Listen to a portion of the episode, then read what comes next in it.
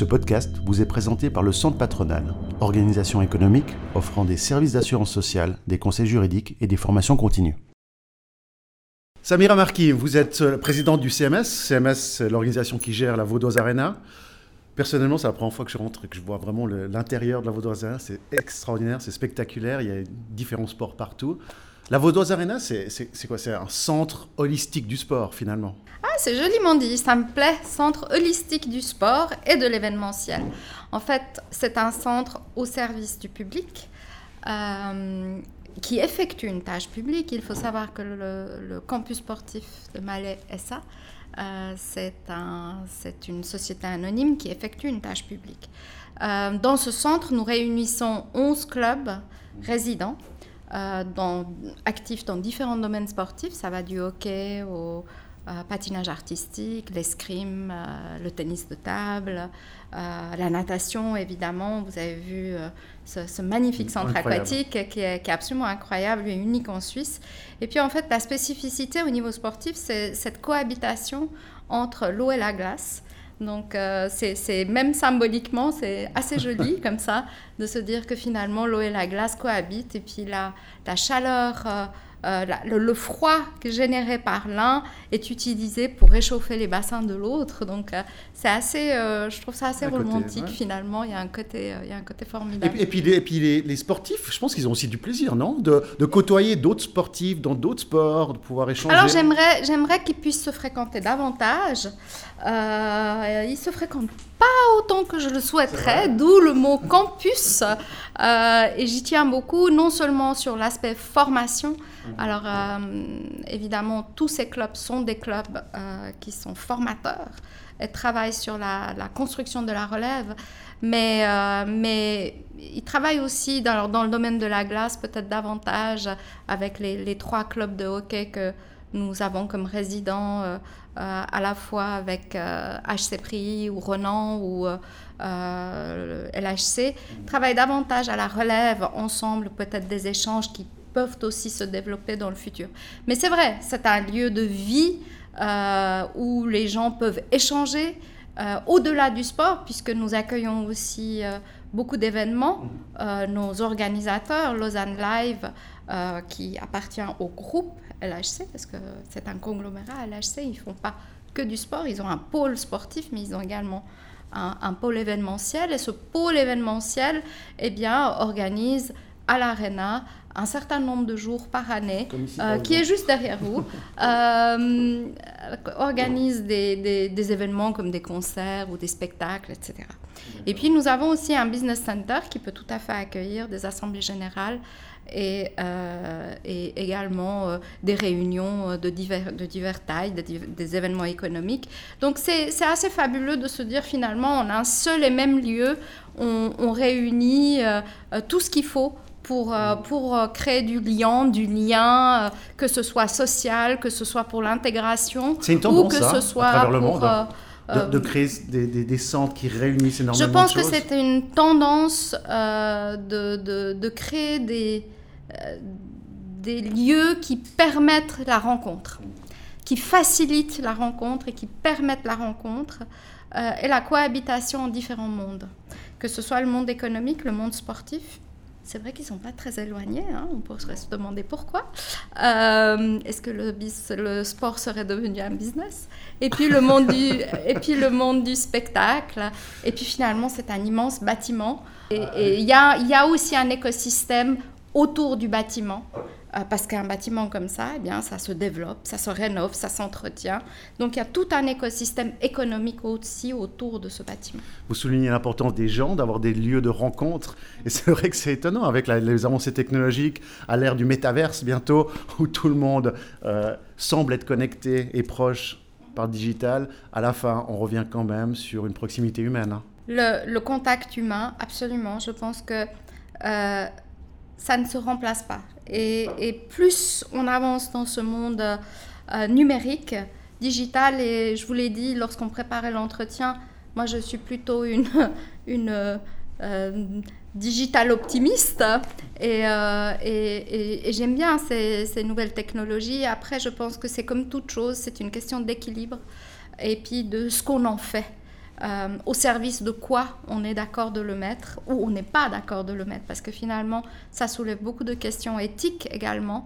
Et plus on avance dans ce monde euh, numérique et digitalisé, plus il est important euh, de rester proche et de créer des relations humaines. Mmh. Si vous prenez, par exemple, le marketing digital, ou les HR qui se, qui se digitalisent aussi, ce sont surtout des tâches qui sont répétitives et récurrentes qu'on numérise au profit du contact humain, pour dégager du temps, que ce soit au RH ou que ce soit aux équipes de vente ou de marketing, pour être davantage proche du client ou proche de l'utilisateur ou proche du collaborateur, d'être sur le terrain.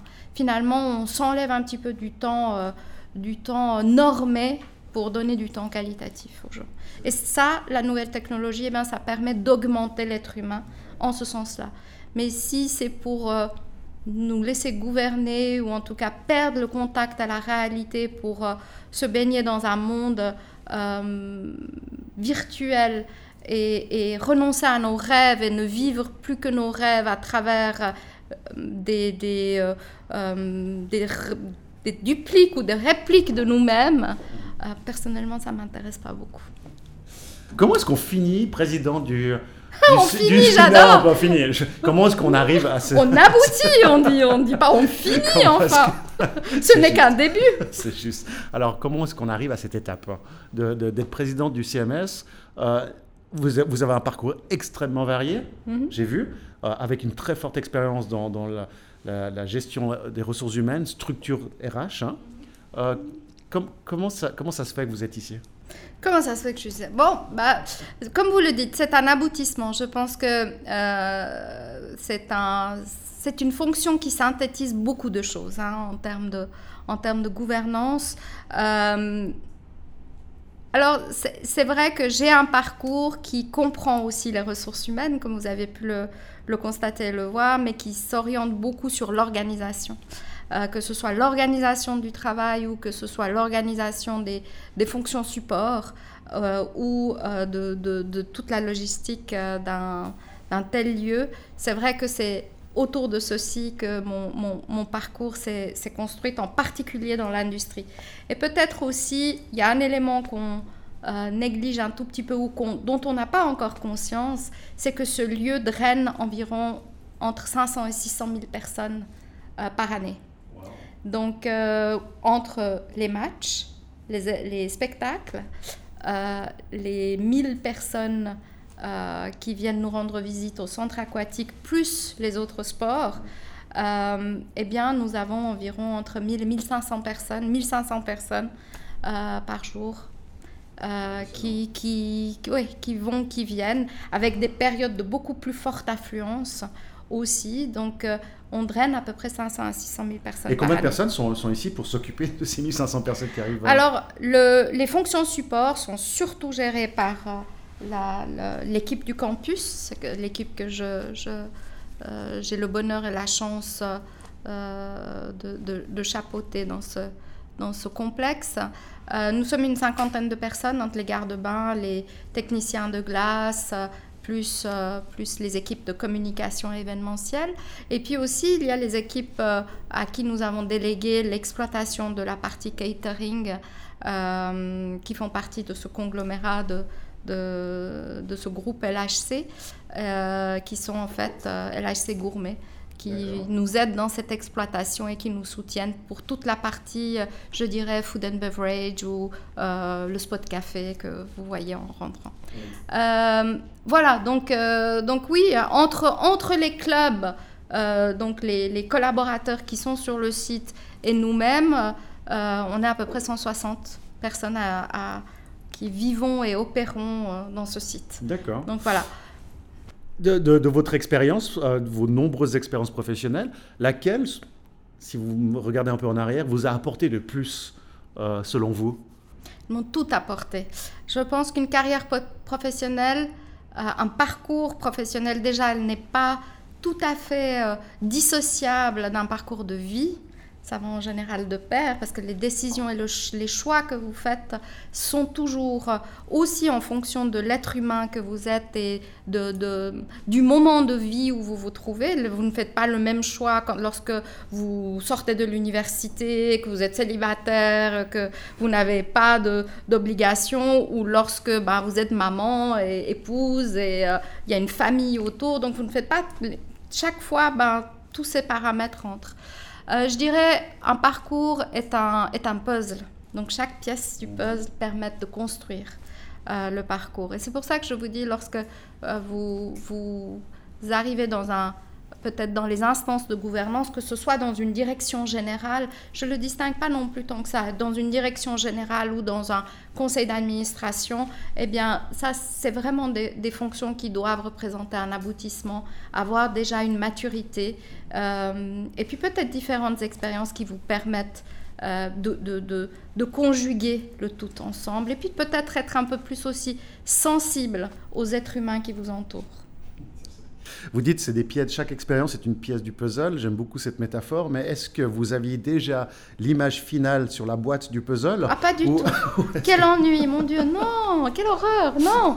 Euh, c'est-à-dire le premier jour de me dire ah je vais être. Non, ah non non non. Ah d'abord je ne crois pas du tout à vous ça. Vous y croyez pas D'avoir une vision et puis de... ah, ah, non pas du tout parce que je pense que je pense qu'il faut laisser la place à l'itérative dans sa vie, de se dire j'essaye ci, j'essaye ça et d'être curieux, d'être ouvert. Euh, moi, je suis un peu comme ça, en tout cas. J'ai pas de jugement sur euh, les gens hyper brillants qui projettent leur carrière dès le premier jour, tant mieux pour eux. Euh, moi, je trouve ça profondément ennuyeux. je n'ai jamais dit je veux être. je me suis toujours laissée un peu porter par les rencontres, les, événements de la vie. Et, j'ai essayé d'intégrer. J'ai d'intégrer, puis d'être ouverte et curieuse des choses. Et finalement, les choses arrivent toujours aussi euh, au moment où vous ne les attendez pas. Donc, il faut laisser un peu de place aux, surprises de la vie. Laisser un peu de place à l'inconnu. Si vous projetez tout, c'est pas intéressant. Les opportunités, elles viennent à nous parfois. Euh, vous pensez que votre situation, vous avez dit avant, une carrière professionnelle étroitement liée à la vie privée aussi, en fonction de... Vous pensez que certaines opportunités arrivent parce qu'on a, on est dans un meilleur état d'esprit, que, que, c'est très, que, que c'est lié, que les portes s'ouvrent lorsqu'on a, on est dans une bonne phase de sa vie ou un meilleur état d'esprit? Je pense que pour être dans des bonnes phases de sa vie, il faut passer par les mauvaises phases de sa vie et les accepter. Euh, L'un ne vont pas l'un ne va pas sans l'autre. Donc, euh, euh, je pense qu'il faut accepter de se planter, d'échouer, de se relever, de souffrir, de pleurer, pour pouvoir rire et profiter, puis avoir un peu de gratitude face aux bonnes choses qui vous arrivent. Et puis là, en général, ben, ça vient, quoi. Oui, en effet. Euh, vous avez eu dans votre parcours professionnel vraiment un échec, vous vous souvenez Oh, j'en ai eu, j'en ai eu, j'en ai eu plein. Et puis j'ai eu plein de succès aussi. Bah oui, il y, y, a des projets sur lesquels je me suis plantée, il y a des relations humaines dans lesquelles euh, je n'ai pas forcément brillé. Euh, il y a des séances où je me, dis, je me suis dit, oh, je l'aurais fait autrement, euh, flûte. Même à la sortie de la séance, en disant, ah, je suis frustrée. Ben oui, il y a plein de moments dans la vie professionnelle où vous dites, si c'était à refaire, j'aurais peut-être fait, mais finalement non. finalement non, parce que c'est tout ça qui constitue un, apprentissage. Vous avez aussi, euh, vous faites beaucoup de choses en fait. Vous avez aussi une activité de consulting à côté. Mm-hmm. Qu'est-ce que qu'est-ce que cette activité vous apporte dans votre rôle ici hein? Je pense pas mal de choses. Hein. Ça vous apprend à poser les bonnes questions. D'accord.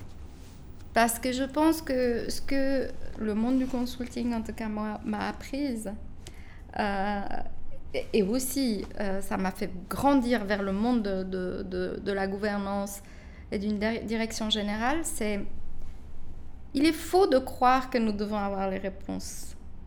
Par contre, je pense que notre rôle en tant que dirigeant, c'est de choisir des bonnes personnes, de s'entourer des bonnes personnes et de poser les bonnes questions pour euh, les faire avancer, eux, de leur laisser leur succès et puis d'assumer leur échec.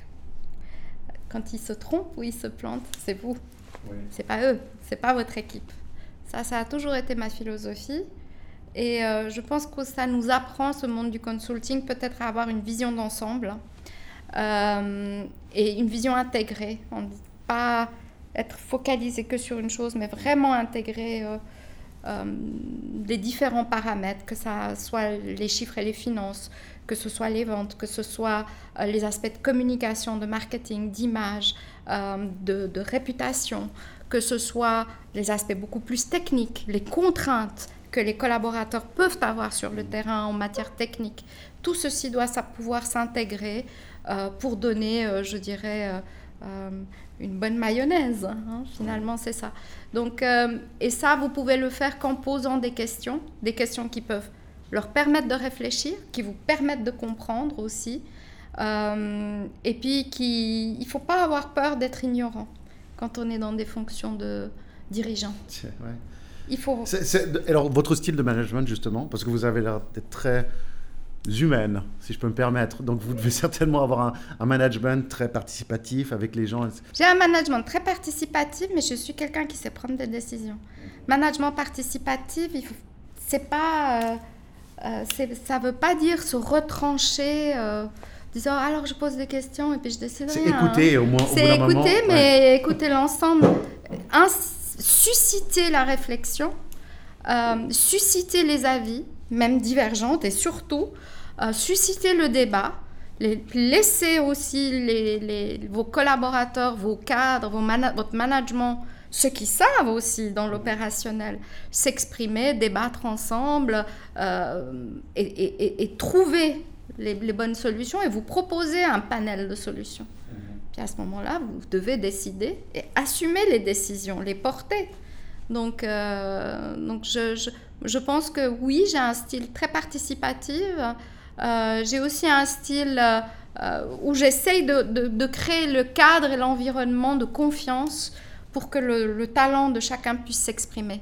Donc, c'est clair que les éléments toxiques ou perturbateurs ou qui, qui, voilà, ça c'est en général, ça rentre pas. Quoi. Mais vous, vous sentez quand même, euh, au fil des années, que les gens, les attentes des collaborateurs et des employés ont changé par rapport il y a, il y a 15 ans, euh, ou, pas forcément Vous croyez? C'est une question que je vous pose. Je ne sais pas, l'être humain a toujours eu besoin de reconnaissance, a toujours eu besoin qu'on disent que c'est bien. On a, toujours eu besoin de feedback quand ça ne va pas. Plutôt que d'attendre qu'une situation se pourrisse, ben on le dit. Euh, on s'exprime, on s'explique. Euh, je pense que l'être humain a toujours eu besoin d'écoute, de respect, d'estime. D'accord. Je n'ai pas le sentiment que ce soit très différent. Euh, le Covid, ça a été une, une, une, crise assez importante mondialement. Pour la Vaudoise Arena, quelles ont été un peu les, les conséquences, hein. Des événements annulés. Quand vous êtes dans un lieu de vie et de rencontre et qu'on vous empêche de, de, de vous rencontrer, d'avoir des, des, liens sociaux, euh, eh bien, bah, c'est un lieu qui a été euh, réellement impacté, à la fois économiquement, à la fois, euh, à, la fois moralement. Mais je dois dire, euh, ça aussi, euh, quand vous avez, vous mettez l'humain au centre, comme c'est le cas ici, eh bien, il y a beaucoup de résilience. Donc, c'est à très rapidement tourner et les gens ont envie de venir. Donc, euh, les gens, on, sent que les, les, habitants, les citoyens, les citoyennes, les, les, enfants, eh bien, ils sont, ils sont ravis d'avoir ce lieu euh, qui leur permette justement de vivre leur passion à travers le sport ou bien euh, participer, voir leurs idoles jouer. Euh, quand LHC joue, ben, c'est une vraie fête, quoi. Même quand ils perdent, ben, on pleure avec eux, on partage leurs émotions. C'est pas grave. Mais en termes, en termes également pour, pour, vous, plus personnellement, en tant que, en tant que, que, responsable, euh, vous avez dû gérer et manager des gens à distance pendant une certaine période. Ça a été, ça a été challenging Alors, moi, moi, je suis arrivée, je dirais, vers la fin. Hein. Je suis arrivée, euh, c'est d'autres personnes qui ont géré ça, qui l'ont géré extrêmement bien. Euh, en mettant en place tout ce qu'il fallait, les outils, etc. Je pense que ça, a accéléré la digitalisation, hein. ça a permis de déployer les outils. Donc, euh, sur, sur, ce côté-là, ben, c'était très bien. L'activité ne s'est pas arrêtée. Un bâtiment comme ça, vous ne pouvez pas l'arrêter de le chauffer complètement, il se dégrade. Vous ne pouvez pas arrêter de l'entretenir. Donc de toute façon, il y avait de la vie s'il n'y avait pas d'événements. Euh, ou peu, il y en a eu quand même. Hein. Nous avons quand même organisé euh, des événements à distance, digitalisés, parce qu'on a tout ce qu'il faut pour pouvoir euh, aussi organiser des studios d'enregistrement, etc.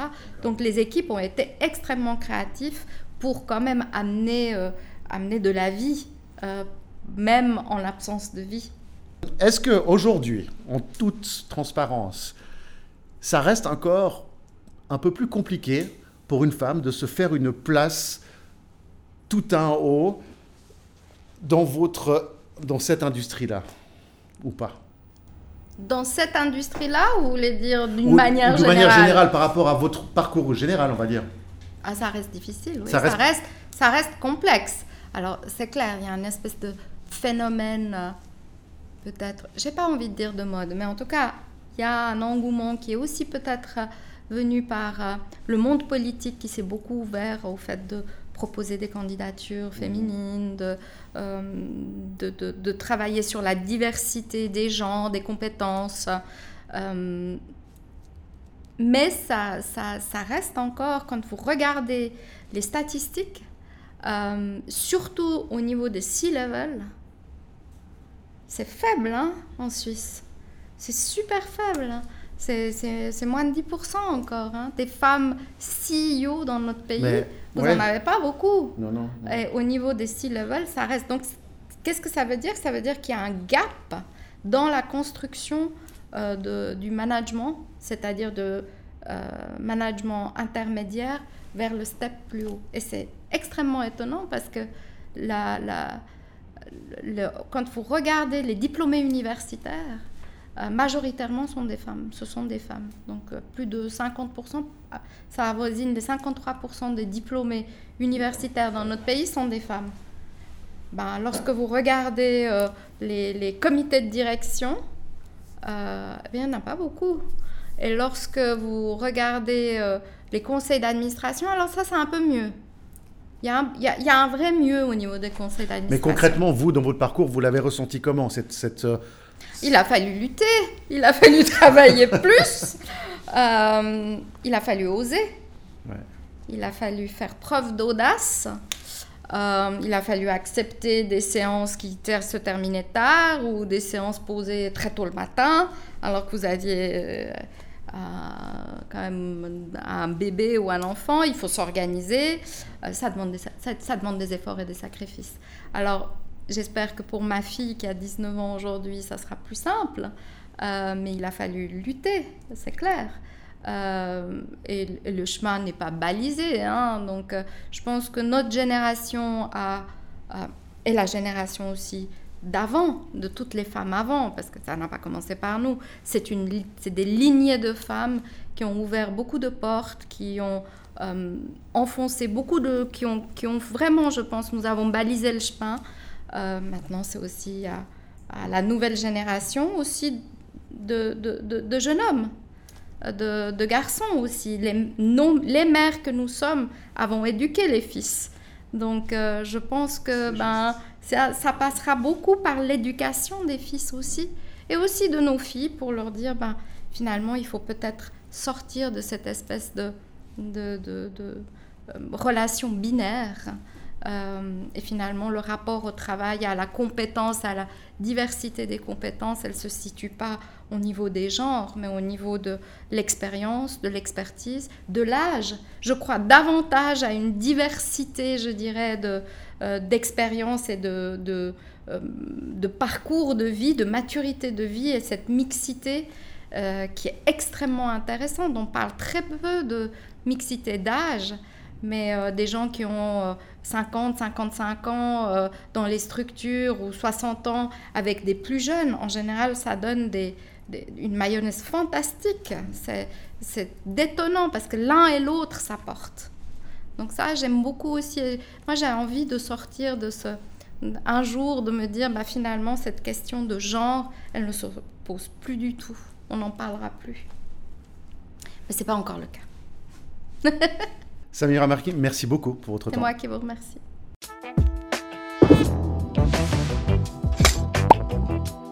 Ce podcast vous a été présenté par le Centre patronal, organisation économique offrant des services d'assurance sociale, des conseils juridiques et des formations continues.